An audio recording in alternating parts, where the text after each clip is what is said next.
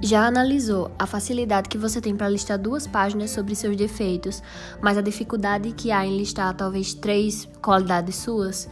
Então, eu estava pensando sobre isso e de que forma nós nos relacionamos com nós mesmos. Nós conhecemos aquela passagem que é muito citada, que é ame o seu próximo como a si mesmo e a Deus de todo o seu entendimento, seu coração. E eu percebo essa relação de Deus, eu e o próximo como três coisas que não podem ser é, separadas. Eu amo a você, então se eu amo você, eu amo a Deus, porque eu só posso dar o amor que há em mim. E se há amor em mim, foi porque veio de alguém. Então eu acredito que o amor que há em mim veio de Deus. Então, se eu tenho amor que vem de Deus, esse amor emana da minha vida sobre a vida de outras pessoas. E eu tenho analisado muito isso.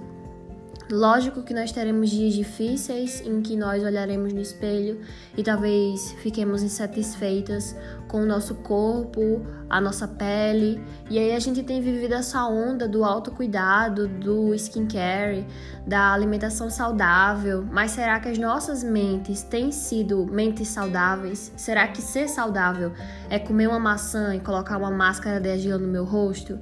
Então, eu acredito que o Senhor nos convida para uma vida completamente saudável, porque ele nos ensina a como viver um relacionamento pleno, ele nos ensina como o louvar de uma forma plena e saudável, como viver com ele de uma forma saudável.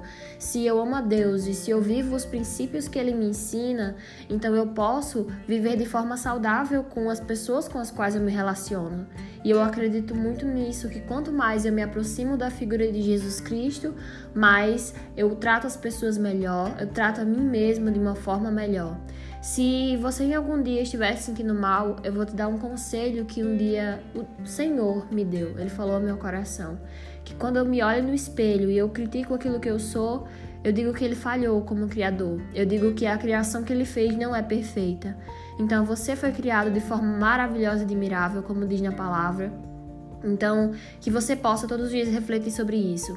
Talvez você tenha entrado nesse podcast achando que seria 10 passos para se amar, e eu acredito que a internet já está saturada de vídeos e passos e textos dizendo como se amar, e na verdade esses textos eles nos dão uma falsa sensação de que a gente vai conseguir, quando na verdade a gente sabe que não é sobre passos que eu sigo, mas é sobre uma vida que eu construo. Então eu queria convidar você a construir uma vida de amor, porque o amor é o Senhor e o amor, ele tudo pode, tudo crê, tudo espera, tudo suporta, assim como está em 1 Coríntios 13. Então, se eu conheço a Deus, eu conheço a mim mesma e eu passo a me importar com os outros e a me importar comigo mesma também. Autocuidado é sobre você refletir sobre as suas ações, se elas têm sido saudáveis. É muito mais do que uma maçã, uma máscara de argila no rosto, beber mais água. Isso é autocuidado e é ser saudável, mas uma mente saudável torna o corpo saudável também, sabe? Então eu queria convidar você a refletir sobre de que forma você tem se relacionado com você mesmo e com os outros que estão ao seu redor, e principalmente com Jesus.